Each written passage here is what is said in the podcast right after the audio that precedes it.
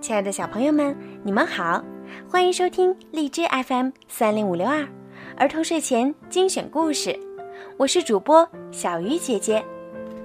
今天呀是九月三号，是家住在北京丰台的杨楚瑜小朋友的五岁生日。爸爸妈妈为你点播了一个故事。爸爸妈妈想对你说，今年的四月三十号，楚楚的弟弟出生了。在未来的日子里，爸爸妈妈希望你们互相友爱、健康快乐的成长。同时，小鱼姐姐也要祝楚楚生日快乐，每天都开开心心的。好啦，现在呀，我们一起来听今天的故事。你爱谁多一些？奶奶和外婆各送了一只小熊给艾莉。一只是白色的，一只是棕色的。除了颜色以外，两只小熊长得一模一样。奶奶和外婆很快就吵起来。艾莉比较喜欢小白熊，奶奶说。艾莉比较喜欢小棕熊，外婆说。她会抱着小白熊一起睡。才怪！他会抱着小棕熊一起睡。奶奶和外婆继续斗嘴。他心里只有小白熊。胡说！他会跟朋友踢到我送的小棕熊。更糟糕的是，两只小熊也都讨厌对方。艾莉白天上学，他们呀就在家里吵架。晚上睡觉时。两只小熊各睡一边儿，紧紧地贴着艾莉，贴得越紧越好。但等艾莉睡着了，他们又继续斗嘴，不然他们就开始抢被子。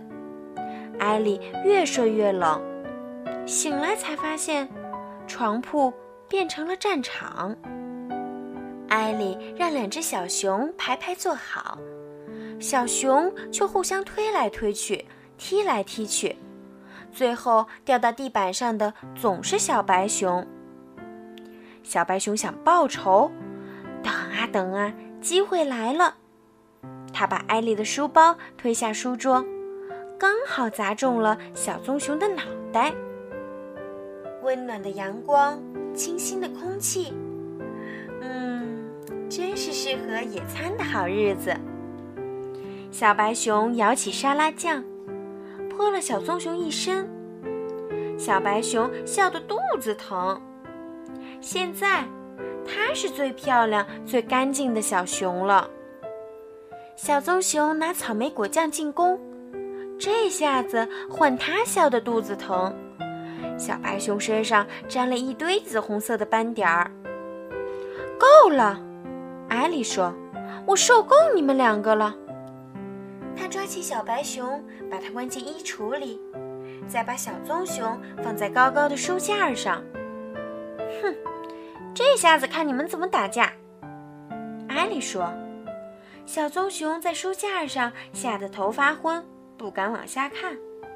小白熊在衣橱里哭了起来，因为它最怕黑。小白熊大喊：“啊小棕熊，你在哪里？”我在书架上，我好怕会掉下去。我想帮你，可是我被关在衣橱里。小棕熊想救小白熊出来，可是它该怎么做呢？它睁开眼睛，看看四周，书架正上方有个风筝。小棕熊告诉小白熊它的计划。小棕熊爬到风筝旁边。心脏跳得好快，小白熊替他打气：“嗯，你一定做得到。”小小的加油声从衣橱传出来。在小白熊的鼓励下，小棕熊向外一跳，飞到了空中，降落在衣橱前面。小棕熊很高兴，自己做到了。